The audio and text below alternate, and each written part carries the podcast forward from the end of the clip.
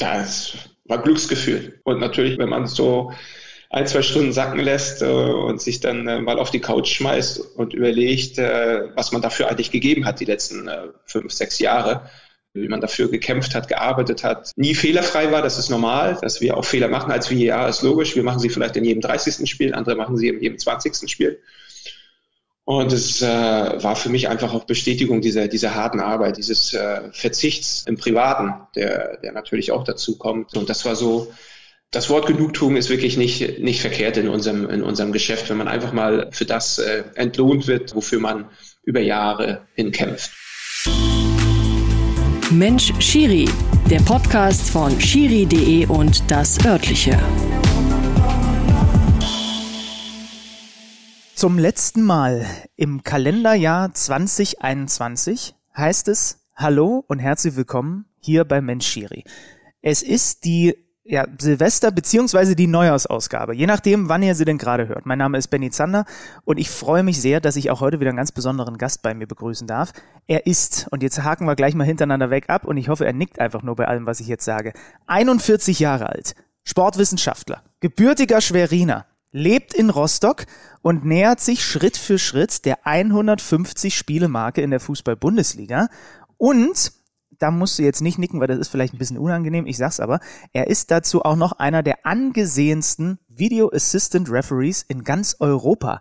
Er war nämlich beim EM-Finale im Sommer zwischen England und Italien als VAR im Einsatz. Herzlich willkommen hier bei uns, bei mir, bei Menschiri, Bastian Dankertz. Guten Tag. Einen wunderschönen guten Tag. Herzlichen Dank für die Einladung. Ja, er hat immer genickt. Er hat immer genickt. Ach, das geht doch schon mal sehr gut los. Bastian, ich eröffne den Podcast immer mit ein und derselben Frage. Und die stelle ich dir heute natürlich auch, weil das ist so die Quintessenz, die ich gerne irgendwann aus diesem Podcast-Projekt herausziehen möchte für mich. Warum ausgerechnet Schiedsrichter? Ja, das, das kann man gar nicht so, so kurz sagen. Äh, ich bin äh, auf einem kleinen Dorf in der, in der Nähe von Schwerin aufgewachsen und unser Nachbar war damals Abteilungsleiter Fußball. Und wie jeden kleinen äh, Dorfverein, der Fußball spielt, braucht man auch Schiedsrichter, um nicht in eine gewisse Sanktionsstufe zu verfallen. Und äh, da ich äh, mit sechs Jahren angefangen habe, Fußball zu spielen, und viele Spiele schon im Nachwuchs immer geleitet habe, weil ich es einfach unfair fand, äh, wenn äh, unsere E-Junioren oder F-Junioren, die vor uns als A-Junioren gespielt haben, um, um 9 Uhr keine Schiedsrichter hatten und dann immer der Trainer oder ein Vater des Auswärtsvereins gepfiffen hat, habe ich gesagt, ach, ob ich jetzt um 10 äh, Uhr auf dem Fußballplatz stehe oder auch schon um 8.45 Uhr und das Spiel davor pfeife, um einmal ein bisschen mehr Fairness walten zu lassen, äh, habe ich äh, mich dazu entschlossen. Und äh, als der Nachbar dann gefragt hat, da habe ich gesagt, okay, mach das einfach. Und da habe ich 1995, 96 in der Saison meine, äh, meine Prüfung belegt im Schiedsrichterwesen und habe es bis heute nicht bereut. Ja, das würde ich wohl auch mal sagen. Ähm, äh, woran, woran merkt man denn, dass man ein, ich sag mal, ein gewisses Talent dafür hat, Spiele und damit ja auch Mannschaften zu leiten und zu führen? Das ist die Passion des, des Fußballs. Also man muss den Fußball verstehen, man muss den Fußball mögen, man muss äh, den Fußball verstehen und äh, vor allen Dingen muss man die 22 äh, Charaktere oder im Nachwuchsbereich dann ein paar weniger, aber man muss alle Charaktere auf einer sehr schnellen Art und Weise einschätzen können und mit ihnen arbeiten können. Und das Arbeiten mit Menschen, das hat mir besonders viel Spaß gemacht in, in den damaligen Jahren schon. Und es ist äh, ja heute immer noch Passion teilweise ja auch äh, Beruf geworden, Profession geworden, äh, aber es äh, macht äh, immer noch sehr, sehr, sehr viel Spaß mit, äh, mit, den, mit den Spielern äh, zu arbeiten und auch die Entwicklung zu sehen. Damals war ich der Kleinste, der Jüngste und heute, ja, als Schiedsrichter ist man dann schon immer der Älteste auf dem Fußballfeld, aber dann eben mit den, mit den Erfahrungen, die man in der Persönlichkeitsentwicklung mitnimmt, die man in seinem Berufsleben mitnimmt, das dann ähm, auf, auf dem Spiel äh, walten zu lassen, das macht besonders viel Spaß und äh, ja, die Anerkennung äh, nach dem Spiel, wenn Spieler, bekannte Spieler die einen dann schon, du hast es angesprochen, schon fast 150 Spiele gemacht in der Bundesliga. Dann äh, kommen schon viele Spieler auch vor dem Spiel, nach dem Spiel, erzählen ein bisschen was. Und das macht dann äh, Spaß und gibt dem Ganzen dann auch den, den nötigen Sinn. Und wann gab es so diese Momente, wo sich dann plötzlich der Gedanke verfestigte, okay, das kann vielleicht wirklich sogar bis in die Bundesliga gehen? Ach, recht spät, das, das, das planst du nicht. Also als ich angefangen habe, da war es wirklich dieser, dieser Fairplay-Gedanke, einfach den, den Kindern was Gutes zu tun Später zu, zur Studienzeit fand ich es dann toll, wenn, wenn, wenn ich in der, in der Landesliga oder Verbandsliga 50, 60 Euro verdient habe fürs Wochenende.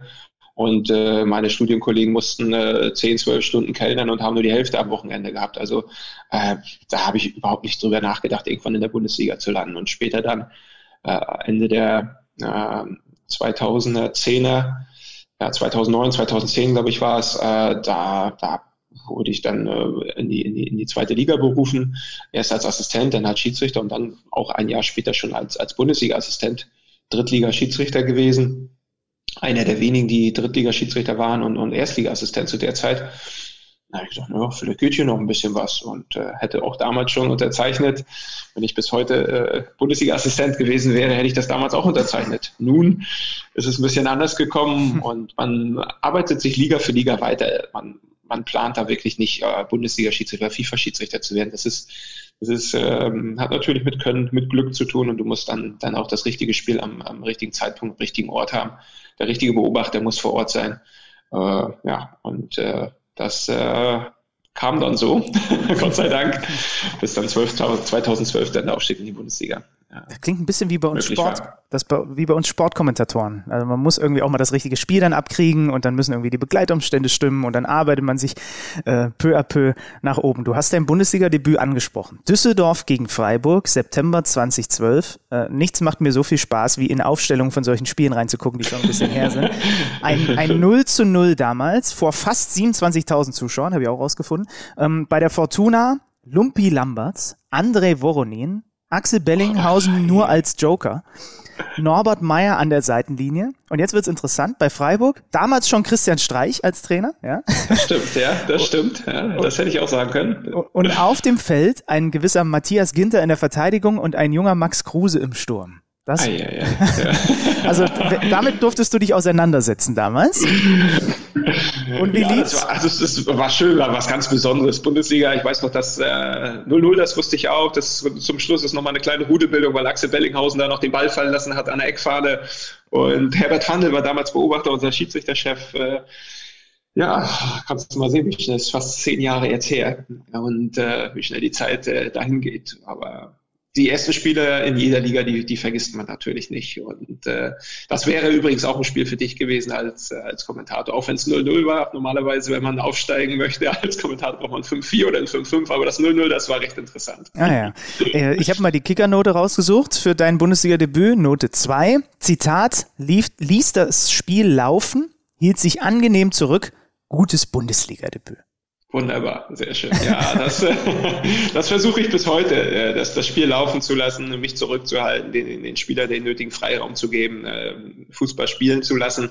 Äh, Wenn es dann nicht geht, dann, dann muss man eben doch mal dazwischen gehen und, und die, die Leine wieder etwas enger ziehen. Aber bisher ist es ganz gut gelungen, dass man Fußball spielen lassen kann. Und es sind ja auch, äh, wir, wir sind ja auch in der, einer der stärksten Liga der Welt und äh, oder Ligen der Welt und dementsprechend kann man da auch Fußball spielen lassen mal unabhängig von der Bundesliga, weil du das vorhin gesagt hast, ist, ist das eine Umstellung, wenn man dann irgendwann merkt, okay, jetzt bin ich dann doch älter als all die anderen, beziehungsweise war es dann vorher, man kommt ja dann irgendwann in den Seniorenbereich, da ist man vielleicht auch noch äh, jünger als viele, die man da irgendwie vor der Flinte hat, schwierig, sich Autorität zu erarbeiten, sage ich mal? Ähm, nein, also ich, ich denke, die, die Autorität erarbeitet man sich mit richtigen Entscheidungen, dass man äh, und dann auch, äh, wenn man mal was verkehrt macht, dass man es auch einsieht und nicht äh, über den Dingen versucht zu stehen und zu sagen, nee, nee, das war schon alles korrekt, sondern dass man einfach Mensch bleibt. Und äh, das ist mir eigentlich in den letzten Jahren gut gelungen. Auch ich habe äh, ein bisschen in die ja, ich hätte jetzt was Scheiße gesagt, jetzt habe ich es doch gesagt, Scheiße gegriffen, das kann man, glaube ich, so deutlich sagen, äh, in, in Köln oder auch in, in Leipzig. Und aus diesen Spielen lernt man einfach. Und äh, da, da weiß man ganz genau, ähm, wie, äh, wie der, wie der Bundesliga-Fußball auch anders ticken kann und, äh, und da die Medienwelt auch anders ticken kann. Dementsprechend ist es wichtig, jedes Spiel äh, mitzunehmen, äh, mit Spielern in Kontakt zu kommen und äh, die Autorität, wie gesagt, die kommt mit jeder richtigen Entscheidung, mit, mit jeder äh, Art, mit der Art und Weise, wie du, wie du Spielern gegenüberstehst, wie du mit ihnen sprichst und äh, das ist das ist einfach eine, eine Entwicklung, ein Entwicklungsprozess. Das ist doch ganz normal, dass ein 20-jähriger Schiedsrichter anders auftritt als ein 30-jähriger und ein 30-jähriger anders auftritt als ein 40 oder jetzt 41-jähriger. Und äh, das merken Spieler natürlich auch. Aber das ist bei den Spielern auch so. Ein 20-jähriger Spieler tritt mir als 41-Jähriger auch ganz anders gegenüber als eben vielleicht ein 35-Jähriger, ja, ein Max Kruse äh, oder, oder, Matthias Gilter, den du angesprochen hast, die haben vor zehn Jahren anders reagiert, als sie heute reagieren, weil sie heute zum erfahrenen Führungsstamm äh, äh gehören bei Union Berlin oder auch beim Borussia Mönchengladbach. Aber das heißt dann, weil du es gerade angesprochen hast, sowas wie so eine, so eine Werner-Schwalbe und all die Sachen, die dann danach mit sich kommen, die ändern auch für einen selbst nochmal so ein bisschen, ja, ich weiß nicht, die Perspektive oder äh, verschieben sich auch nochmal so äh, Prioritäten oder wie man bestimmte Dinge einschätzt? Ja, zunächst muss man sagen, solche Dinge wünscht man keinem. Also das ist äh, auf dem Fußballfeld klar, falls du dein Spiel zu Ende weißt, dass du einen riesen Bock gemacht hast, aber was dann danach ein, einprasselt, also wie gesagt, wenn du dann äh, noch, noch verrückter sein möchtest und am Montagmorgen oder am Sonntagmorgen in Kicker oder in, in, in, Google deinen Namen suchst, äh, so verrückt kann man nicht sein. Also es sind wirklich zwei Wochen, die die, die nicht schön sind, äh, die für die Familie nicht schön waren, die fürs Berufsleben nicht schön waren und äh, deshalb, äh, das wünscht man wirklich keinem und äh, ich bin froh, dass wir jetzt eben diese, diesen Backup haben mit den Videoassistenten, wo eben so, solche Situationen nicht mehr, nicht mehr auftreten können, weil das ist für die Gemütslage und fürs Leben ist es nicht schön. Mhm. Und da bist du ja auch, ich habe es vorhin schon gesagt, da bist du ja auch äh, weit vorne mit dabei, ähm, eben nicht nur als Hauptschiedsrichter unterwegs, sondern eben auch als Video Assistant Referee. Ähm, der wurde 2017, 2018 in der Bundesliga eingeführt als dieser neue Job, als dieses neue Kontroll, äh, dieser neue Kontrollmechanismus, sage ich jetzt mal. Wie schnell hattest du denn nach der Einführung dieses VAR selbst deine ersten Einsätze in Köln in der Zentrale? Oh, das ging relativ schnell, weil ich mich einfach mit diesem, mit diesem Tool sehr, sehr gut auskannte äh, oder sehr schnell erlernt habe, welche Prozesse wichtig sind äh, für mich. Äh, und äh, 17, 17, 18 begonnen in Köln. Ich hatte, ich weiß gar nicht, wie viele Spiele ich hatte. Und dann kam auch schon die, die Einladung für, für die Weltmeisterschaft 2018, für die Vorbereitungskurse auf Russland, ähm, wo ich ja mit dem, äh, mit dem Felix Brüch zusammen war und mit dem, äh, mit dem äh, Felix Zweier. Und äh, das hat natürlich sehr, sehr, sehr viel äh, mit uns gemacht. Also wir haben sehr viel gelernt. Wir waren natürlich auch in dem Sinne erstmal Amateure, äh, wie es überall so ist, wenn man etwas beginnt. Äh, da hat das eine Jahr Bundesliga jetzt, äh, ich, den, den, ich sag mal, den Stein erstmal ins Rollen gebracht. Aber was man dann mitgenommen hat bei der, bei der Fußballweltmeisterschaft, das war schon äh, sehr viel. Man, man wusste, wie man mit Fehlentscheidungen umzugehen hatte. Man wusste, wann man vielleicht ähm, hineingeht in eine, eine brenzliche Situation, wann nicht. Und das war ja in, in, in der Bundesliga alles noch gar nicht so klar. Man hat äh, zwar immer wieder neun Spiele am Wochenende gehabt, dann war wieder eine Woche frei, dann kam wieder neun Spiele, dann ist vielleicht in einem, zwei Spielen mal was vorgefallen, dann hatten wir keine kalibrierten Linien. Und bei der WM hattest du es eben äh, sehr gebündelt. Du hattest plötzlich 51 Spielen in, in, in 25, 26 Tagen. Ich hatte 17 Spiele, sodass du diesen ganzen Prozess, diesen ganzen Ablauf erst einmal richtig äh, verinnerlichen konntest und verwirklichen konntest dann äh, bei, bei, dein, bei deinen eigenen Spielen. Und zudem kam ja auch noch hinzu, dass du äh, komplett im, im englischen Bereich dann auch unterwegs warst weil du mit vielen anderen Nationen auch die, die Spiele geleitet hast. Und das war ein, ein riesiger Gewinn. Und dann hat es natürlich 2019 gleich die Weltmeisterschaft der Frauen hinterher in Frankreich. Und dann äh, hat man schon ein gutes Fundament gehabt, um in der Bundesliga die nötige Gelassenheit auch mitzunehmen äh, in, in die Spiele, während vielleicht andere Kollegen noch aufgeregt waren, weil sie eben nur alle vier Wochen ein Spiel hatten. Und ich dann eben jetzt mit diesem Faustpfand der beiden Weltmeisterschaften äh, nach Köln konnte und sagen konnte, jetzt mache ich mein Bundesligaspiel, arbeite es genauso ab, wie, wie ich es mir vorstelle, wie ich mir aus allen drei Nationen oder als aus drei, äh, drei Verbänden, aus dem DFB, aus der UEFA und aus der FIFA, eben das Beste herausgepickt habe und so meine, meine Spiele abgearbeitet habe. Und das ist äh, ja für einige, wie du sagtest, recht erfolgreich gewesen. Ja, du, du sagst es interessant, ich habe auch mit Dennis Eiteki nochmal gesprochen, der ja sagt, für ihn, äh, er hat einen riesen Respekt vor dieser Aufgabe VAR und er macht es ja auch nicht mehr. Ne? Also äh, er hat gesagt, irgendwie ist da, kommt er da, ist, ist, ist das einfach nicht sein Beritt, kommt er da nicht gut mit zurecht und er hat auch, zieht den Hut vor allen, die das auch wirklich dann auf, auf diesem Top-Level äh, so abbilden und ja ihm dann auch wieder zuarbeiten, wenn er der Hauptschiedsrichter ist. Ne? Das, das sind einfach zwei komplett unterschiedliche Aufgaben und du, was ich interessant fand, ist, dass du sagst, du hast dich schnell mit der Materie vertraut gemacht. Warum hast du dich äh, so ja, so, so sehr eingelassen darauf. Man hätte ja auch denken können als, als Hauptschiedsrichter, naja, das geht mich nichts an, da soll irgendjemand anders sitzen. Den Grund habe ich vielleicht äh, drei, vier Minuten vorher schon gesagt, weil, weil die Situation, die, die, die mir widerfahren sind, die, die sollten keinem anderen widerfahren. Ja, stimmt. Und, äh, ja, ja. und deshalb, äh, deshalb war ich äh, der Meinung, dass man dieses Tool unbedingt als Chance sehen sollte. Äh, dass es natürlich schwer ist, in Deutschland einzuführen, dass es immer wieder Kritiker gab. Und wenn ich an das erste und das zweite Jahr, teilweise ja heute noch, natürlich alles mehr, mit, äh, mit mehr, mehr Fassung heute. Aber wie damals äh, auf, auf die Bundesliga VEAs eingetrümmert worden ist, da, da haben wir schon gesagt, oh Gott, wo führt das Ganze noch hin? Ja, und jeder hat jetzt, glaube ich, dann, das Beste draus gemacht. Äh, wir hatten auch äh, dann äh, im Schiedsrichterbereich ja die, die, die Veränderung des, des Beauftragten des WEA mit Jochen Drees, der es ja teilweise selbst noch in der Bundesliga selbst erlernt hatte, als Schiedsrichter und als WEA. Und dementsprechend sind die Wogen dann auch recht schnell geglättet worden und er hat uns auch das nötige Rüstzeug mitgegeben wie man die, die, die Spiele gut über die Bühne bekommt. Und dann, was ich eben schon sagte, ist das eben natürlich alles ein tolles Zubrot, wenn man auf Turnierebene oder auch auf internationaler Ebene, Champions League, Euroleague, äh, dann eben Spiele oder Länderspiele auch begleiten konnte. Und äh, ja, jetzt begleite ich den Dennis eben nicht mehr als vierter Offizielle oder als Torrichter, was auch viel Spaß gemacht hat, äh, sondern als, als Videoassistent. Und äh, umso schöner ist es, wenn er, wenn er meine Dienste für sich beansprucht. Ja, aber stimmt, du hast recht. Es ist ja total logisch, wenn man selber sowas mal durchgemacht hat und man hat im Hinterkopf, ja, wenn wir das jetzt gehabt hätten, dann hätte, hätte ich ein Korrektiv gehabt und dann hätte ich diese unangenehmen zwei Wochen eben nicht gehabt. Das ist ja total logisch, dass das dann die Quintessenz daraus ist.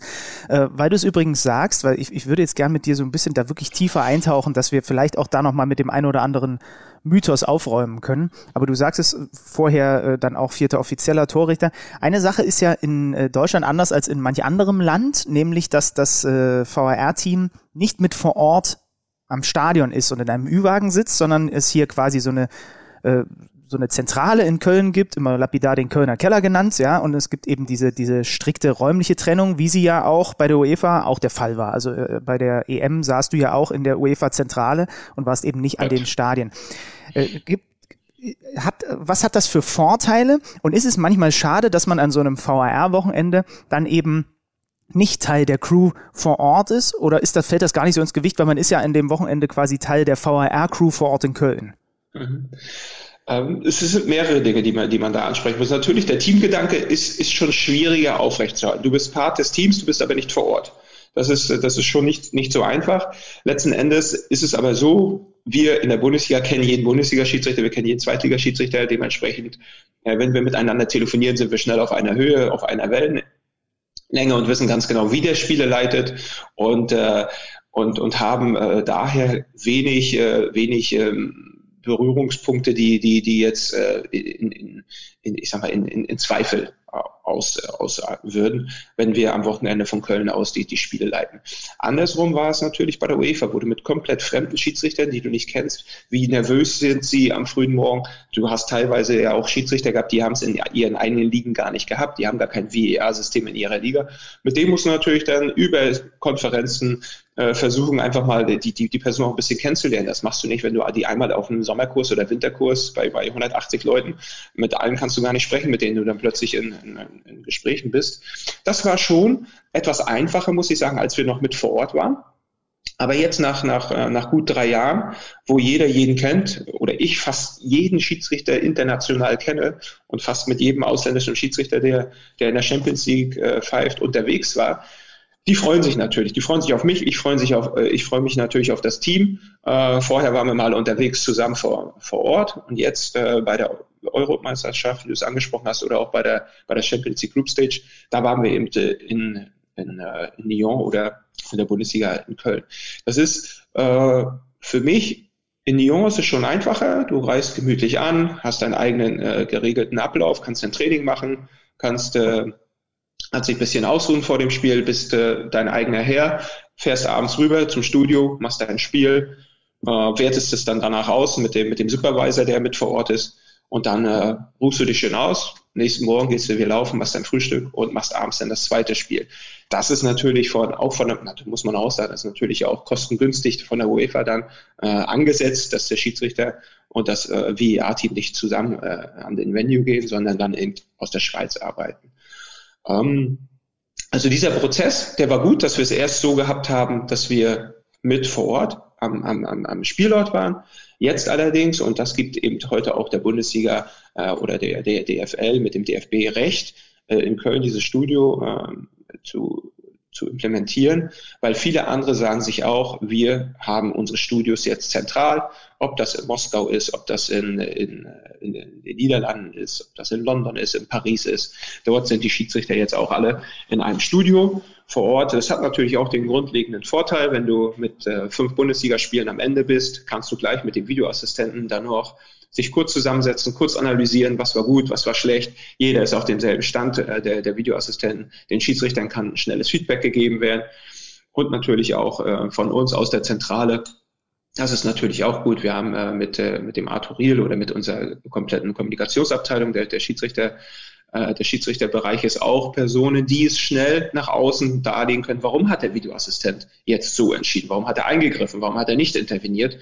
Und dieses äh, Konstrukt, wie wir es jetzt derzeit in Köln haben, auch wenn es immer so ein bisschen suffisant als Kölner Keller bezeichnet sind, auch wenn wir minus eins sind, das ist nun mal so, und im Erdgeschoss kommt nur noch der Keller, dann äh, äh, muss man sagen, sind wir da auf einem sehr guten Weg.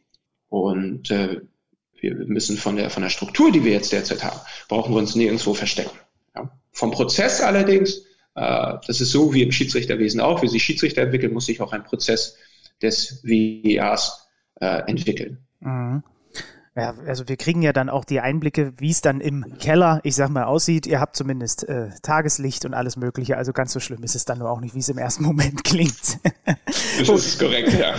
dann dann tu, tu mir mal einen, äh, einen Gefallen. Die, die Hörer, die Hörerinnen und ich, wir machen jetzt mal die Augen zu und Bastian Dankert läuft jetzt mal mit uns in diese, in diese Kölner Video Assistant Referee Zentrale rein. Wie sieht das da aus? Wie riecht das da? Wie fasst sich das alles an? Erklär mal so ein bisschen, wie das da ist.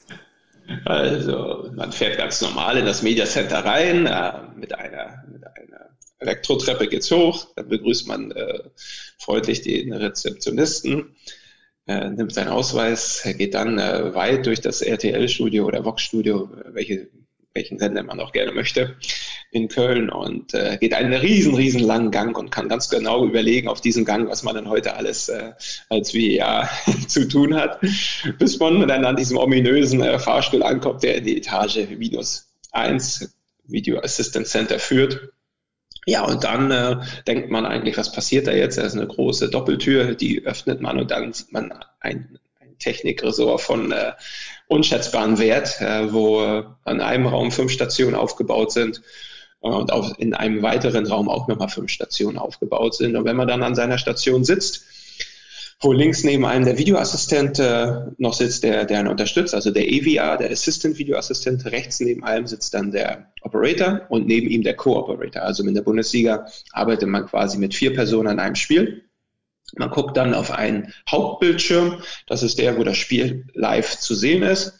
Dann hat der Videoassistent noch einen Bildschirm darunter, der gesplittet ist mit vier Einzelbildschirmen. Und auf diesen vier Einzelbildschirmen kannst du dir als Videoassistent aussuchen, welche der 21 Kameraperspektiven dort zu sehen sein sollen. Also sprich, der Videoassistent entscheidet aus diesen vier Situationen kann ich schnellstmöglich eine Entscheidung für mich treffen, ob der Schiedsrichter richtig gehandelt hat oder nicht richtig gehandelt hat. Wenn du denn in diesem Prüfungsprozess bist, meine Meinung ist es eine mögliche Situation, ein Elfmeter. Wenn das Spiel unterbrochen ist um Schiedsrichter, der Schiedsrichter ist es sehr einfach für den Assistent zu analysieren. Wenn das Spiel nicht unterbrochen ist, dann wird es auch für den Videoassistenten ein bisschen stressiger, weil er dann sehr schnell reagieren muss, bevor die Kirsche im anderen Tor liegt. Und wir haben dann, bevor der Ball dort ist, äh, zu entscheiden, ist es ein Strafstoß, ja oder nein. Mhm. Wenn dieser Prozess dann im Laufen ist, ich überprüfe gerade ein mögliches Foulspiel beim Team A, der Ball rollt in Richtung B, dann übernimmt der Videoassistent an deiner Seite das Live-Spiel, weil er muss kommentieren, was passiert denn, während du im Prüfungsprozess bist, weil du nicht mehr live sein kannst. Das impliziert aber auch mein Operator, der ja mit mir zusammen die vier Screens oder auch mehr dann auswerten muss das ruft dann den anderen äh, Operator auf den Schirm, der dann, wenn es zu einem Tag kommen sollte, also sprich einer Prüfung, äh, die der Assistent neben mir dann äh, drückt auf so einen kleinen Buzzer, dann muss der natürlich auch schnellstmöglich für seinen Operator die Bilder zur Verfügung stellen. Mhm. Das ist der schwere Fall. Also wenn der Elfmeter gegeben ist, prüfe ich, suche mir die beste Perspektive und sage, ja, äh, der Elfmeter ist korrekt. Äh, ich sehe das Foul auch. Ich sag mal, der tritt ihm voll auf den Fuß. Äh, dann sagt sich jeder, ja, warum dauert denn das so lange? Warum äh, entscheidet denn der Videoassistent da jetzt nicht gleich auf Strafschuss? Ja, das hängt damit zusammen, da es eine Situation geben kann, die im Angriff passiert ist, der dann zum Elfmeter erst später führt. Also es kann ja auch ein Offensivfoul, ein Offensivhandspiel in dieser EPP, also in dieser Attacking Phase, ähm, also dieser Angriffssituation passieren. Und diese muss dann auch natürlich sehr ähm, ähm, gewissenhaft kontrolliert werden, um nicht irgendwo eine Absetzsituation vielleicht vorher vergessen zu haben und dann geben wir einen Strafstoß, der zwar ein Strafstoß vom Foul her ist, aber er hätte nie gegeben werden dürfen, weil vorher eine Absetzposition entstanden ist. Und deshalb nimmt dieser Prozess auch etwas mehr Zeit in Anspruch. Bei einem, der eben vielleicht etwas häufiger da sitzt, etwas weniger, bei einem, der weniger dort sitzt, dauert es vielleicht etwas länger. Mhm.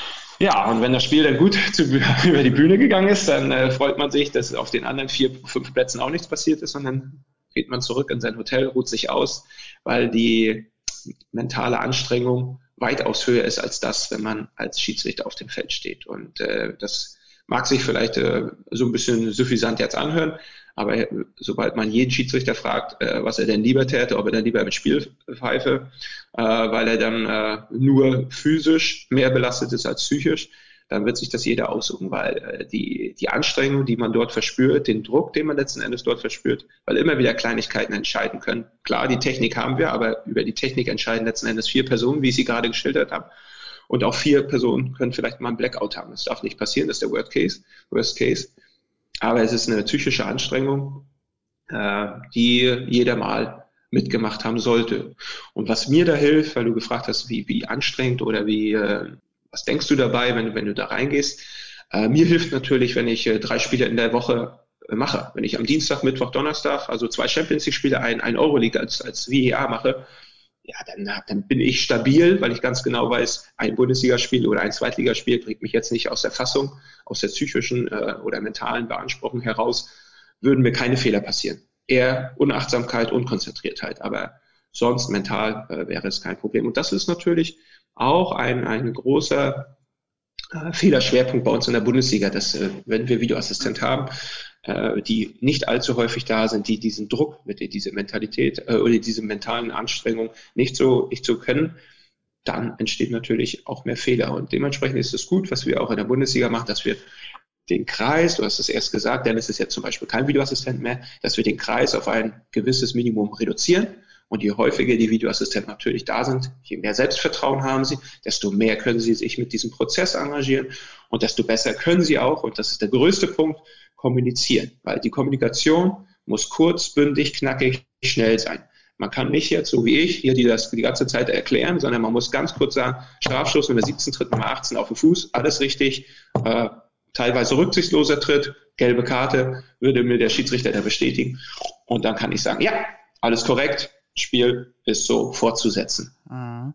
Es ist eh wie im Cockpit, deshalb ist das auch ganz gut.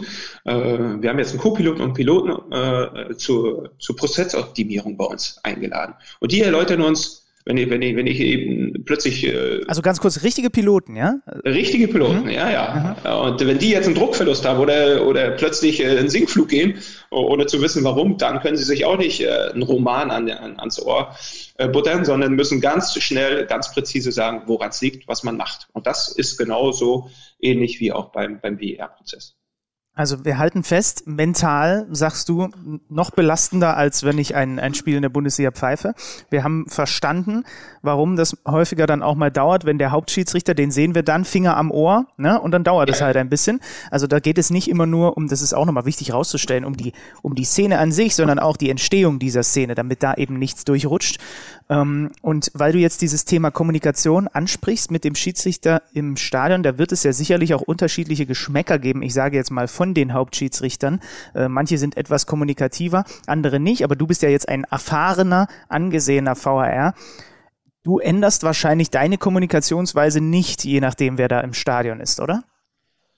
Also zunächst hat jeder seinen, seinen, seinen eigenen Arbeitsstil, das ist richtig. Äh, aber wir als Videoassistenten sind Part des Teams. Das bedeutet, ich bin wie ein vierter Offizieller, wie ein Assistent oder ein Assistant, Videoassistent, ein Part des Teams. Und der Schiedsrichter, er gibt vor, wie das Team arbeiten soll. Dementsprechend musst du dich natürlich auch anpassen. Du kannst im Sinne des Protokolls, es gibt ja ein IFAB WEA-Protokoll, mit diesem du zu arbeiten hast, in dem du dich äh, befinden musst, um ein Spiel leiten zu dürfen, äh, das kannst du natürlich komplett äh, so, so, so in, in, in deinen Händen walten lassen, wie du es gerne möchtest. Aber es muss innerhalb dieses Protokolls sein. Und wenn der Schiedsrichter meint, ich möchte das von A bis Z haben, dann gebe ich ihm auch die Information von A bis Z. Wenn er meint, ich brauche es nicht, mir reicht von A bis C, dann kriegt er eben das. Und das musst du für dich, das ist ja auch eine, was ich sagte, eine Prozessoptimierung. Du musst ja für dich auch auf alle Schiedsrichter dich einstellen können und der eine braucht vielleicht mehr, der andere braucht vielleicht ein bisschen weniger äh, aus diesem Protokoll, wo du eben äh, konform äh, arbeiten musst. Und deshalb ist es für mich jetzt einfacher, weil ich mit vielen, vielen verschiedenen äh, Schiedsrichtern gearbeitet habe und die ja auch in ihrer Landessprache dann teilweise auch mit ihren Assistenten sprechen. Wenn du eigentlich daneben sitzt und denkst, ja, der jetzt müsste eigentlich das gesagt haben in dieser Situation, weil das passiert ist. Äh, und wenn sie dann wieder ins Englische oder ins Französische wechseln, dann, dann wäre es natürlich wieder äh, einfacher, das alles mitzubekommen. äh, aber ein, ein, ein, ein, ein Punkt vielleicht noch, weil du gesagt hattest, äh, als du auf das Ohr gezeigt hast und der Schiedsrichter dann eben in, im Stadion war und 30 Sekunden oder 45 Sekunden äh, warten musste, um eine Entscheidung zu fällen. 30 bis 45 Sekunden sind im Stadion, das weiß ich auch als Schiedsrichter, eine Ewigkeit für einen Schützen, der am Elfmeterpunkt steht und denkst, was ist denn jetzt? Ich muss das Ding doch jetzt reinnageln. Ich will jetzt, der geht ja auch von der, von der Belastung etwas höher. Äh, da kann ich dir sagen, 45 Sekunden sind nichts in einem Videoassistentenraum. Das ist äh, mit 45 Sekunden, 30 bis 45 Sekunden eine Entscheidung von A bis Z geprüft zu haben, sie dann zu bestätigen und richtig zu bestätigen, das ist äh, ein Klacks. Das ist wirklich, wirklich nichts. Und deshalb äh, kann ich da vielleicht auch nur dran appellieren. Also wenn es mal wirklich 30 bis 45 Sekunden im Stadion dauern sollte, äh, dann äh, nicht gleich unruhig werden. Ja, das ist das, da sagst du was, was, was ganz Feines. Es gibt zum Beispiel auch diesen klaren Unterschied. Ich mache ja Spiele für Fernsehen, Videostream kommentiere ich und Radiospiele. Und im Radio fühlen sich zehn Sekunden Stille ja schon an wie eine Minute. Ja, ne? Also es ist halt je nach, je nach Situation. Ja, ja, genau. Das ist, das ist je nach Situation. Falls ihr übrigens, äh, liebe Hörer, im Hintergrund so, so leichtes Schnarchen hört, das ist mein Hund. Also ich möchte es nur an dieser Stelle einmal klarstellen, damit ihr euch nicht denkt, was ist denn das für ein Geräusch da im Hintergrund? Ähm, die liebe Emma äh, hat uns noch ein bisschen bisschen zugehört, aber sie hört ja nur mich, weißt du? dann ist sie jetzt dann ich doch. Bin hellwach, also genau. deswegen ist sie jetzt dann langsam entschlummert. Ähm, wenn ich das richtig verstanden habe, bist du dann auch noch zusätzlich zu deinen sowieso schon Reisen äh, auch noch unterwegs in Sachen Schulung, Vorträge und so weiter, was den VHR angeht. Ist das korrekt? Ja, das, das äh, mache ich schon. Äh, das, das habe ich ja eingangs gesagt, weil, weil es auch für mich äh, sehr schnell ein, ein Tool war, mit dem ich sehr gern gearbeitet habe. Also ich war damals äh, als es in China eingeführt worden ist, bin ich äh, nach China geflogen, habe dort mal äh, vor, vor, vom Bereich äh, Schiedsrichter, die es einführen wollten oder die haben es gerade ein halbes Jahr eingeführt und dann kommt man natürlich noch ein bisschen aus den Erfahrungen aus Deutschland und äh, auch aus, aus Russland äh, gewisse Dinge mitgeben. Das, das war natürlich sehr, sehr, sehr schön. Ähm, also bei anderen Verbänden, bin auch von der UEFA gefragt worden, ob ich äh, in, in dem Prozess mit unterstützen möchte für viele Schiedsrichter, die jetzt gerade bei der Einführung des Videoassistenten in der Euroleague, wo viele Schiedsrichter und wo viele neue Videoassistenten natürlich zum Einsatz kommen, die mit diesem Tool noch überhaupt nicht gearbeitet haben. Und da kann ich mich noch ganz gut erinnern, als ich, ich war letzt eineinhalb Jahre, es ist jetzt äh, her in der Türkei, als wir dort äh, diesen Prozess mit, mit neuen äh, Videoassistenten dann durchgeübt haben, da habe ich gedacht, als, als wenn man wirklich in eine ersten Klasse kommt, habe ich auch so angefangen, aber dann, wenn du dann diese vier, fünf Jahre Prozess mal weglässt und überlegst, als ich das erste Mal in Köln gesessen habe, da habe ich gesagt, ja, genauso haben wir auch angefangen. Also es sind so diese ganz, ganz, ganz kleinen Dinge, die man für diese, für diese Optimierung dieses Prozesses benötigt, äh, um auch gestandener oder auch erfahrener Videoassistent dann zu sein. Das hat schon ein bisschen gedauert bei mir, wo ich sagte, puh, das sind so kleine Dinge, äh, wo ja Dinge äh, äh, im, im Protokoll stehen, die, die für die Menschen Fremdwörter waren. Das ist, das sind so Dinge, die kannst du dir gar nicht vorstellen. Und das war, das war dann schon so auch eine Art Genugtuung zu sagen, hey, du bist schon auf einem gewissen Niveau.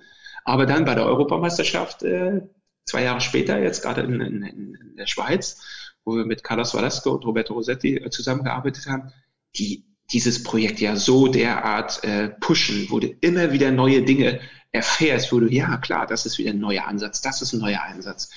Und weil du sagst, äh, weil du gerade Stille sagtest, zehn Sekunden Stille, äh, Silence ist so, dass das, das darf nicht passieren. Zwischen Schiedsrichter und Videoassistenten in einer kritischen Situation ist das Einzige, was nicht passieren kann, aber wird schon gut gehen. Wir halten einfach mal den Mund. Kommunikation. Also mhm. Silence ist eigentlich der Tod in einer kritischen Situation. Das sind so kleine Dinge, die dir wieder mitgegeben werden in, äh, in, äh, in der, in der, in der, in der, in der VAR-Tätigkeit auch. Gib das Spiel erst frei oder confirm erst dem Schieds, des Schiedsrichters die äh, Entscheidung. Wenn du sagst, ich kann mein ganzes Geld, meinen ganzen Hof jetzt einsetzen und sagen, die Entscheidung ist kontrolliert worden in allen möglichen äh, Situationen oder Kamerawinkel, die ich habe. Jetzt kannst du das Spiel fortgeben und sagen, okay, es ist korrekt entschieden worden. Das sind so, so, so die kleinen Dinge, die dich immer noch mal wieder, wo die sagen, die Augen sagen doch, es ist korrekt, dein Bauchgefühl sagt was anderes. Und deshalb, wenn du vier Kameras geprüft hast, kontrolliere noch eine fünfte und wenn es dir selbst passiert, dann weißt du ganz genau, du solltest es auf jeden Fall tun. ähm, ich bin ja hier vor allem auch da, um die naiven Fragen zu stellen, weil ich ja noch nie eine Pfeife in der Hand hatte, noch nie in so einem äh, VAR-Center mir das mal angeguckt habe. Ähm, Jetzt stelle ich mir vor, du kommst dahin nach Köln, du bist bereit und dann gibt es im Grunde genommen ein Spiel, was komplett für den Hauptschiedsrichter glatt läuft. Also es gibt vielleicht noch ein, zwei Mal bei Toren, dass du einfach nur eine Entstehung überprüfst, da war alles in Ordnung und ansonsten gibt es keine einzige strittige Szene. Erwischt man sich dann mal kurz dabei, dass man sich denkt, ja gut, heute haben sie mich ja gar nicht gebraucht. Also es gibt bei uns Sportkommentatoren zum Beispiel bei ganz großen Spielen, da gibt es natürlich die Crew vor Ort und dann gibt es einen sogenannten Backup-Kommentator. Ich weiß gar nicht, ob viele das äh, wissen. Und der sitzt dann nochmal in der Sendezentrale, falls irgendwas vor Ort abschmiert, dass der dann übernimmt. Also der bereitet sich genauso auf das Spiel vor wie der Hauptkommentator, aber im besten Fall wird er gar nicht gebraucht. Hast du, hast du dieses Gefühl auch manchmal? Äh, gar nicht, keineswegs, weil du, du, du gratulierst dem Schiedsrichter danach und freust dich, dass alles so, so glatt gelaufen ist, weil wir sind ja nicht dort, um irgendwelche Interventionen zu suchen, um irgendwelche Eingriffe zu suchen, sondern dass das Spiel so, so glatt wie möglich läuft. Und deshalb bist du einfach froh, wenn es so, so funktioniert. Äh, und die Beanspruchung hast du trotzdem. Du konzentrierst dich ja trotzdem auf jede Situation. Du machst ja sehr, sehr, sehr viele, äh, sehr, sehr viele Silent Checks. Also trifft er den wirklich nicht oder ist es jetzt wirklich äh, kein Strafstoß. Also das musst du ja auch alles schon prüfen. Es gibt ganz, ganz, ganz wenige Bundesligaspieler, wo man wirklich äh, vor, vor dem TV sitzt und sagt, oh, ja, so, so richtig an. Äh, veranlasst zu, zu etwas war ich heute nicht, aber das ist wirklich sehr, sehr selten. Es gibt immer irgendwas, was du checken musst, was du prüfen musst und unsere Aufgabe ist nie, nie ganz umsonst. Und äh, das Backup-System angesprochen hast, das gibt es bei uns auch in, in, internationalen Bereich. Äh, wenn wir in Lyon sitzen, hast du auch immer noch ein Backup, äh, der vielleicht dann vor Ort ist, um, wenn, wenn in Lyon das System zusammenbricht, dass dann ein Backup eben in, in Lissabon oder in Barcelona, wo auch immer, dann äh, das, das Spiel übernehmen kann. Und der sagt sich dann auch, ja, heute war ich hier, habe schönes Wetter gehabt im Winter, aber das Spiel habe ich nicht gehabt. Also das, das gibt es natürlich bei uns auch, ja, okay. international. Wie schwer ist es dir denn zu Beginn gefallen, als jemand, der Hauptschiedsrichter ja auch damals schon war und auch weiterhin ist, sich dann auch bewusst zurücknehmen zu müssen, um nicht dem Kollegen vor Ort im Stadion, äh, keine Ahnung, noch versuchen, Dinge abzunehmen, die gar nicht in deinem Aufgabenbereich liegen als VR? Das gar nicht, das, das gar nicht. Äh, also weil, weil dieser Prozess der Kommunikation ja auch peu à peu entwickelt worden ist. Und was ich erst schon sagte, dass du gar nicht so viel erzählen solltest, weil der Schiedsrichter nimmt in einem Stadion, wo 60, 70.000 sind, auch nicht so vieles wahr. Kurz, prägnant und das, wo du das Gefühl hast als Videoassistent, du musst auch ein Spiel lesen. Du kannst da jetzt nicht dazwischen hauen. Wenn auf der linken Seite ein 70-prozentiger Elfmeter nicht gegeben worden ist, dann kannst du nicht sagen, ich gebe jetzt einen 80-prozentigen Elfmeter auf der anderen Seite und interveniere, dann ist das Spiel weg für den Schiedsrichter. Das kriegt er dann nicht mehr aufgefangen. Also du musst auch ein Spiel lesen Du musst, da, du musst mitfühlen können, du musst im Spiel drin sein und du darfst nicht denken, ach, ich sitze jetzt hier in Köln und alles ist schön und ich mache mal mein Spiel und nach 90 Minuten fahre ich wieder nach Hause. Nein, du musst das Spiel lesen, du musst da sein, du musst konzentriert sein und du musst genau diesen Weg gehen, den der Schiedsrichter vorgibt. Und dann wird auch wenig auf dem Feld passieren. Ja. Jetzt ziehen wir den Rahmen größer. Du hast Nyon schon angesprochen. Ähm, ich stelle mir das übrigens jetzt so ganz naiv vor, dass Nyon nochmal, dass, dass, dass die Zentrale da nochmal ein bisschen glamouröser ist als in Köln in minus eins. Ist das so? das denken viele, aber ich glaube, wir haben in Köln ein, ein sehr gutes Center. okay, gut. ähm, äh, jetzt, jetzt, wie gesagt, du warst bei der Europameisterschaft im Einsatz, du hattest die große Ehre, als äh, deutscher Bestandteil mit deinen Assistenten beim Finale zwischen England und Italien eingesetzt zu sein. Ähm, was geht einem, mal ganz plump gefragt, durch den Kopf, wenn man das erfährt, dass man das machen darf? Das war Glücksgefühl. Und, äh, und natürlich, wenn man so ein, zwei Stunden sacken lässt äh, und sich dann äh, mal auf die Couch schmeißt und überlegt, äh, was man dafür eigentlich gegeben hat die letzten äh, fünf, sechs Jahre. Man, äh, wie man dafür gekämpft hat, gearbeitet hat, äh, nie fehlerfrei war, das ist normal, dass, dass wir auch Fehler machen als VAR ist logisch. Wir machen sie vielleicht in jedem 30. Spiel, andere machen sie in jedem 20. Spiel. Und es äh, war für mich einfach auch Bestätigung dieser, dieser harten Arbeit, dieses, äh, dieses äh, Verzichts äh, im Privaten, der, der natürlich auch dazu kommt, äh, wenn man eben drei Tage oder drei Spiele in Lyon ist. Das bedeutet ja nicht, dass ich da ähm, nur drei Tage dann noch vor Ort bin, sondern du bist ja auch quasi am Abreise, Anreisetag schon einen Tag vorher da, musst dann eben beim 21 Uhr Spiel nach dem Euro die Spiel auch ein bisschen länger dort sein äh, und äh, hast eben sehr viel Verzicht und das war so wirklich ein das Wort Genugtuung ist wirklich nicht, nicht verkehrt in unserem, in unserem Geschäft, wenn man einfach mal äh, für das äh, entlohnt wird, äh, wofür man über Jahre hin kämpft. Und äh, die, die, die Weltmeisterschaften 2018, 2019, äh, wo ich jeweils das Spiel Platz 3 auch mitbegleiten durfte, das war schon, das war schon ein absolutes Highlight. Ähm, und dann jetzt äh, für dieses Spiel äh, England gegen, gegen Italien nominiert zu werden, wo ich ja, auch äh, nicht ganz blind war, was im Halbfinale passiert ist. Es erhöht natürlich auch den Druck, wo, wo die öffentlichen Medien äh, natürlich dann auch schon gesagt haben, ja, warum greift er nicht ein, der Videoassistent in solch einer Situation? Dadurch kann kein Halbfinale entschieden werden. Das nimmst du natürlich dann auch gleichzeitig wieder mit ins Finale und bist dann so vom, äh, vom, vom, vom Punkt Glückseligkeit, Genugtuung sofort in dem äh, Prozess Vorbereitung. Vorbereitung auf das Finale, was nicht schief gehen darf. Und dann natürlich auch äh, mit äh, Björn Kolpers, äh, wo, wo man schon wusste, so ein bisschen äh, zwischen den Teilen, dass es sein letztes Spiel sein wird. Und wenn man das letzte Spiel hat, auf internationaler Ebene mit so einer äh, ja, Aura, mit, mit, der, mit, der, mit den Spielleitungen, die er über die Jahrzehnte dann auch geleitet hat auf internationaler Ebene, möchtest du ihm natürlich dann auch so gut wie möglich zur Seite stehen. Und dass es äh, so geklappt hat, äh, das äh, hat mich natürlich umso mehr gefreut. Und jetzt ist es schon wieder ein gutes halbes Jahr her dass man dort äh, beim Finale mitgewirkt hat. Aber es ist äh, wirklich viel Freude und äh, Glückseligkeit da, äh, dabei gewesen und natürlich auch viel Dankbarkeit an alle die, die, die mich dort in dem, dem Bereich unterstützt haben. Äh, ihr habt aber auf Englisch kommuniziert, ne? Ich gehe jetzt davon aus, Björn Körpers hätte auch, würde auch Deutsch verstehen. Er spricht auch Deutsch, ja. Äh, so ein, zwei, äh, der Evia waren Holländer, also wir haben das etwas vermischt mit Englisch, Deutsch und Holländisch. Aber es hat äh, in den nötigen Situationen, wir hatten ja auch in der Nachspielzeit noch eine, eine brenzliche Situation, dann auch noch in der in der Verlängerung auch nochmal eine, eine zweite brenzliche Situation, ob rot oder nein, da spricht man dann äh, im, im, Englischen, weil ich mich dann einfach wohlgefühlt habe, ihm das so präzise wie möglich äh, rüberzubringen. Ja. Ich finde das ganz spannend, weil ich habe dann nochmal geschaut. Du hattest vorher das Gruppenspiel Italien-Schweiz und das Viertelfinale Belgien-Italien als VAR begleitet, ne, bei der Europameisterschaft. Ja. Ähm, und äh, Björn Kolpers hatte auch im gesamten Turnierverlauf in Anführungsstrichen nur ein Spiel mehr. Ich war irgendwie, als ich mich jetzt hier darauf vorbereitet habe, war ich mir sicher, ja, der Dankert hat dann wahrscheinlich fünf, fünf Spiele mindestens gemacht als VAR irgendwie während der EM und der Kolpers wahrscheinlich auch äh, dreimal Gruppenphase und in jeder K.O.-Runde. Das ist ja gar nicht der, ist ja gar nicht der Fall, habe ich dann äh, gesehen. Das ist aber üblich so, ne, bei solchen großen Turnieren. Ja, wir haben ja und das ist ein großer Vorteil äh, bei, beim Turnier, dass du auf eine sehr homogene kleine Gruppe an Videoassistenten zurückgreifst. Äh, die werden natürlich dann äh, Tag für Tag in unterschiedlichen Positionen eingesetzt. Was für Köln gilt mit vier Personen, galt für ein Spiel bei der Europameisterschaft für elf Personen. Sprich, wir haben mit vier Schiedsrichter, Videoschiedsrichterassistenten gearbeitet. Meine Person als VAR, dann ein EVA, dann ein Support EVA, der hinter einem stand, der alles kontrolliert hat äh, ob unsere Prozesse korrekt laufen, der eben auch von der Herzfrequenz ein bisschen weiter tiefer ist als, als die beiden, die da vorne sitzen. Und rechts neben mir dann auch noch ein Assist, äh, Videoassistent für Offside, der nur die Offside-Situation gecheckt hat.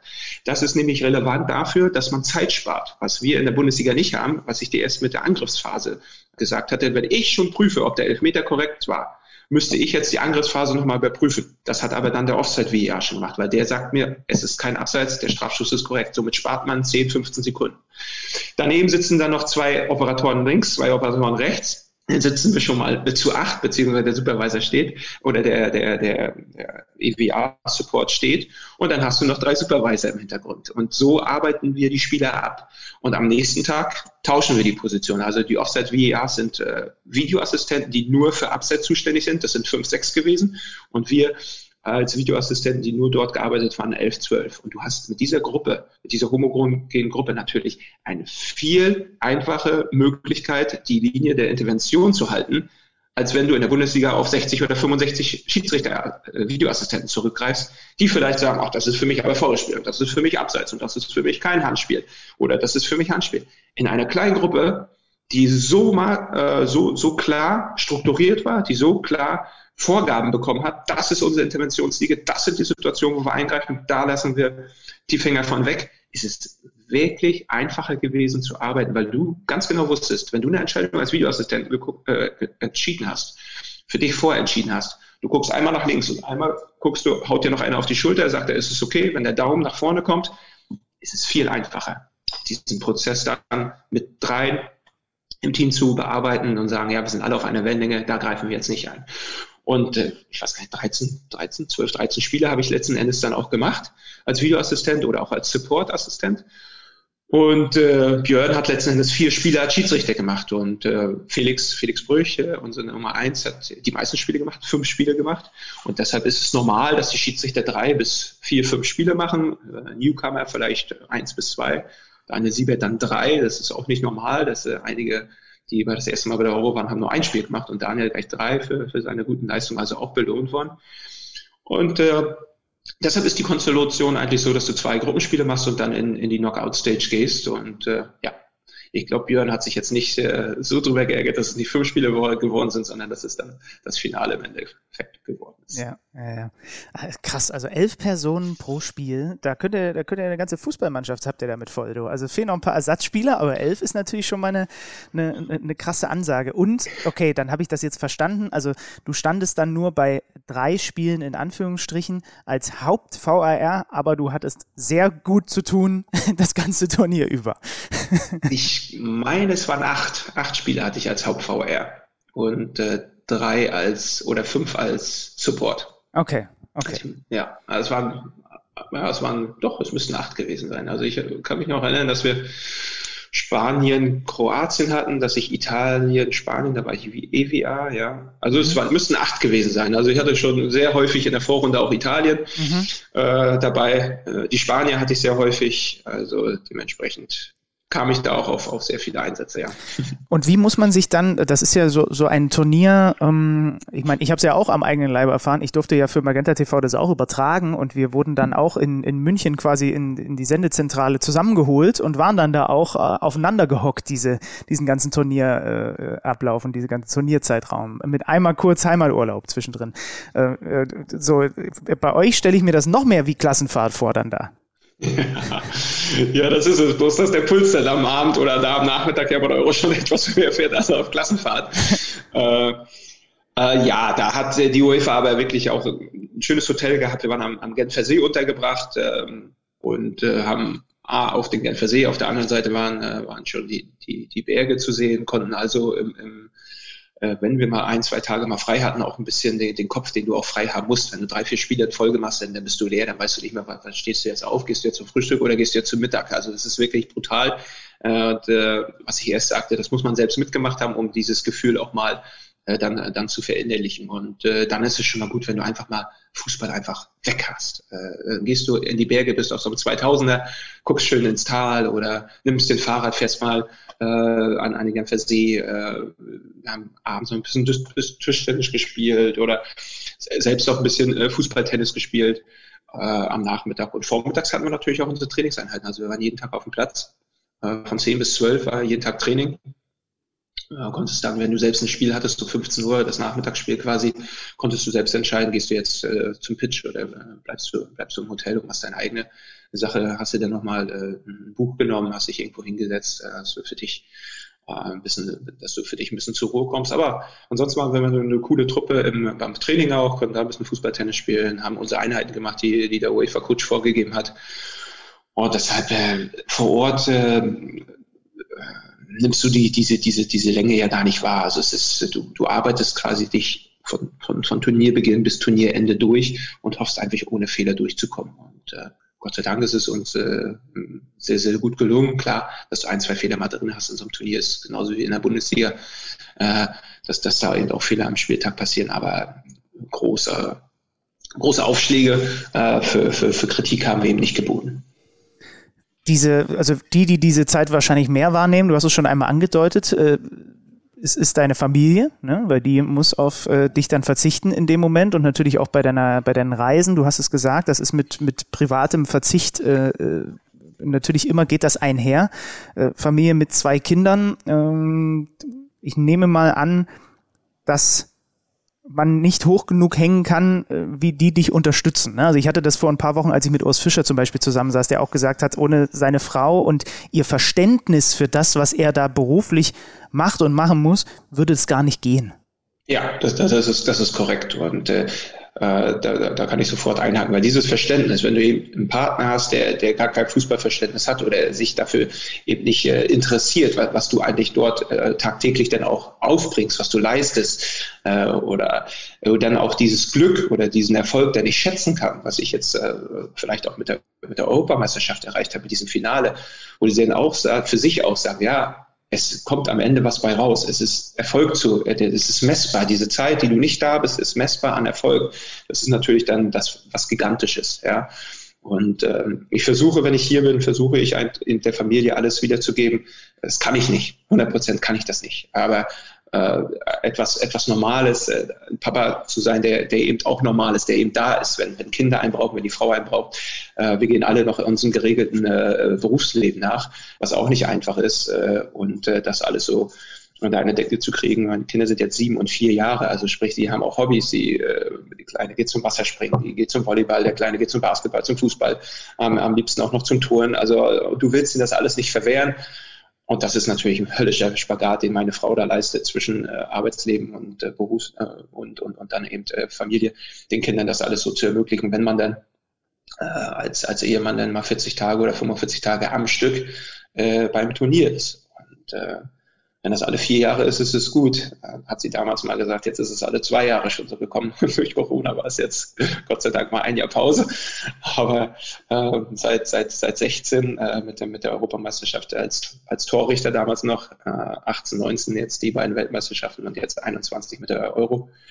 Jetzt drücken wir mal die Daumen, dass es vielleicht 22 nochmal klappt mit der WM in Katar. Ja, dann sind natürlich schon äh, viele, äh, viele, viele Dinge äh, ja, auch, auch teilweise auch im Argen, wo man, wo man sich auch mal wieder rauskämpfen muss äh, aus, aus solchen Krisen. Aber die haben wir bisher immer alle sehr, sehr gut gemeistert und umso schöner ist es, dass ja, meine Frau mir da äh, wirklich den, den Rücken einfach äh, frei hält. Ich klopfe hier dreimal auf meinen Holztisch, damit das äh, du, du weißt, was das, bedeutet. Habe ich jetzt auch gemacht. ähm, zum Abschluss, äh, was ich glaube, es ist äh, dir wirklich echt gut gelungen, also nicht nur mir, sondern ich glaube auch den Hörern, Hörerinnen so ein bisschen diese ganze das ganze Mysterium VR ein bisschen zu entmystifizieren, sage ich jetzt einfach mal, damit man mehr versteht, was da eigentlich los ist, wer auch die Menschen sind, die das machen, wie die Prozesse sind. Ähm, ich würde gerne zum Abschluss von dir mal noch erfahren, was du gut kannst, was nichts mit Schiedsrichterei zu tun hat. Gibt es irgendein bestimmtes Hobby oder was auch immer, was du, wo du sagen würdest, da bist du gut drin? Also meine Frau hat mir zum Beispiel gesagt, und das möchte ich an erster Stelle stehen, wenn ich da bin, bin ich ein toller Familienvater. Das ist, glaube ich, das, das schönste Lob, was man dann bekommen kann von jemandem, der, ja, der äh, fast äh, die Hälfte des Jahres dann alleine mit den Kindern auskommen muss. Und ja, Familienmensch zu sein, das, äh, das, das glaube ich, das kann ich wirklich sehr gut. Und auf der anderen Seite ist es einfach die, die Kinder an meiner Seite zu haben und ihnen die Hobbys äh, zu ermöglichen, mit denen wir dann auch gemeinsam zusammen Spaß haben, ob es äh, Fußball ist, ob es äh, an die Ostsee zu gehen, äh, frischen Fisch zu kaufen und den dann zuzubereiten, keine Ahnung was. Das sind so Dinge, die, da wo ich die Familie einbinden kann, wenn ich hier bin, dann, dann möchte ich nicht äh, irgendwie der, der ähm, der, der Alleingänger sein und mich dann zurückziehen, sondern dann ist, äh, ist die Familie 100% im, im Fokus und das ist, glaube ich, was mir sehr gut gelingt, wenn man daheim ist. Das ist wirklich ein schönes Lob, das stimmt. Ähm, gibt es eine Sache, die du äh, abseits des ganzen äh, Fußballgeschehens und so weiter, die du gerne können würdest? Also Dennis Eidekin zum Beispiel hat gesagt, er würde gerne deutlich besser Klavier spielen können. Ne? Jetzt brauche ich erstmal die Zeit, um irgendetwas noch anders besser zu können oder neu zu erlernen.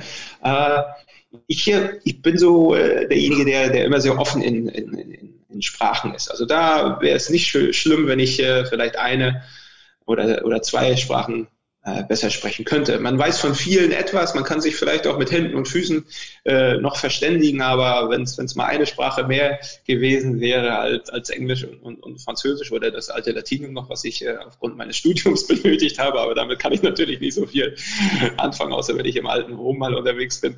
Äh, das wäre schon mal ganz schön. Aber ich äh, mache es ja so, so ab und an, gucke ich mal auf mein Handy, da habe ich mir jetzt schon mal noch eine neue Sprache rausgesucht, mal gucken, ob, ob ob es damit dann äh, auch äh, im nächsten Jahr funktioniert. Ah, da kann ich, kann ich mich absolut mit identifizieren. Ich kann Spanisch sehr empfehlen. Ich liebe diese Sprache sehr. Ich spreche sie viel zu selten. Ähm, und, und, und wenn man schon Englisch und Französisch beherrscht, kann man sie ganz gut erlernen, weil sie natürlich sehr viele Parallelen hat und sie, sie, ist, ja. Ja, sie klingt so, sie klingt so schön. Ich hatte das große Glück, dass ich sie an der Schule und an der Uni hatte man mag es kaum glauben, ich glaube selber nicht, aber ich konnte immer fast so gut sprechen wie Englisch. Jetzt liegt alles brach.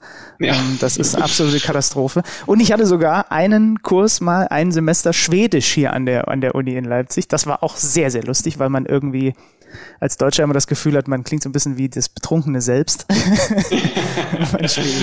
ja, hey da, Taxemücke. Ja, ein bisschen weiß man natürlich, weil, weil der Nachbar äh, ja nicht so weit weg ist, nur über die Ostsee rüber und dann ist man schon in, in Schweden. Also so ja. ein bisschen. Wir haben ja auch viele Schweden äh, bei uns auf den Weihnachtsmärkten oder auch so in, in unserer Altstadt, weil Mecklenburg ja auch Teil Schwedens war. Äh, im, im und dementsprechend ist es immer schön, wenn man so ein, zwei Worte, aber wie ich eben schon eingangs sagte, mhm. es sind mhm. einfach äh, nur Brocken und es wäre mal schön, wenn man es mhm. dann äh, verlängern könnte in ein, in ein anderes Gespräch dann auch. Dann ganz zum Ende, Bastian. Ähm, was wünschst du dir für die Profi-Schiedsrichterei in Deutschland? Du, ich bin die gute Fee, ich kann Wünsche erfüllen. Was, was hast du konkret für für Wünsche und Anliegen, was eure Zunft angeht? Ja, Weihnachten ist ja jetzt schon vorbei, aber ich äh, meine, dass äh, wir ein, ein, ein, ein herzliches Miteinander, ein, ein, ein von Werten geprägtes Miteinander in der Bundesliga betrifft Schiedsrichter, betrifft Spieler, betrifft äh, Trainer und vor allen Dingen betrifft es auch Zuschauer äh, im Stadion. Äh, das wünsche ich mir einfach, dass, dass äh, genau einfach mal hinter die Kulissen auch geschaut wird, welche Menschen eigentlich ein Spiel leiten, welche Spieler ein Spiel leiten, äh, Spiel spielen oder welche Trainer von draußen amtieren, dass sie alle ein Leben neben dem Fußball haben. Und äh, wenn äh, die Menschen sich da einfach mal 10, 15 Sekunden Zeit nehmen im Stadion, dann kommen vielleicht auch gewisse andere Dinge nicht mehr über die Lippen. Und das wäre vielleicht ein, ein kleiner Wunsch, den man so zum neuen Jahr loswerden könnte. Und jetzt drehen wir es noch weiter. Was wünschst du dir für deine vielen Kollegen und Kolleginnen im Amateurbereich?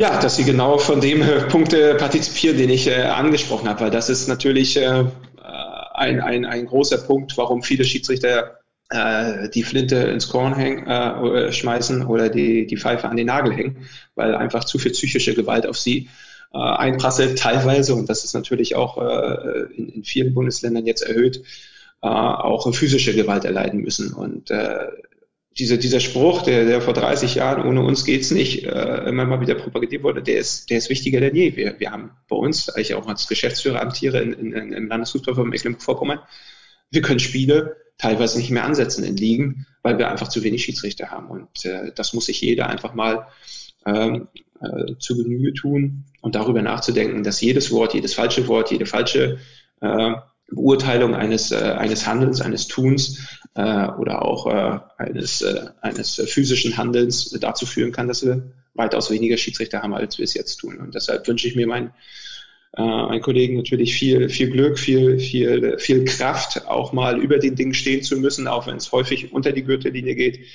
Ähm, aber das präge ich äh, bei uns im Landesverband eigentlich in, in, jeden, in, jedem Verein, in jedem Verein, in jedem Club, bei jedem Team, äh, dass sie, dass sie standhaft bleiben sollen und dass sie immer wieder äh, am Wochenende sich diesem schönsten Hobby äh, der Welt einfach äh, ergeben sollen und äh, dem, dem Spaß frönen sollen, den es teil, teilweise, aber vermehrt auch im, im, im Profigeschäft ja jetzt auch schon, schon gibt. Dann sage ich vielen lieben Dank für das Gespräch, Bastian Dankert. War mir eine Freude, dass du da warst. Gerne, Dankeschön nochmals für die Einladung. Und äh, ich danke euch dafür, dass ihr den ersten drei Folgen von Menscheri so aufmerksam gelauscht habt. Lasst gerne ein Abo da, abonniert den Podcast, egal ob auf Spotify, auf Apple oder sonst wo. Lasst gerne Rezensionen bei Apple da. Darüber würde ich mich freuen. Und dann, ähm, ja, ein frohes neues Jahr, falls es schon soweit ist. Wer es sogar noch vor dem Jahreswechsel gehört hat, dann rutscht gut rüber und dann hören wir uns im Januar wieder. Tschüss, macht's gut. Mensch Schiri, der Podcast von Schiri.de und das örtliche.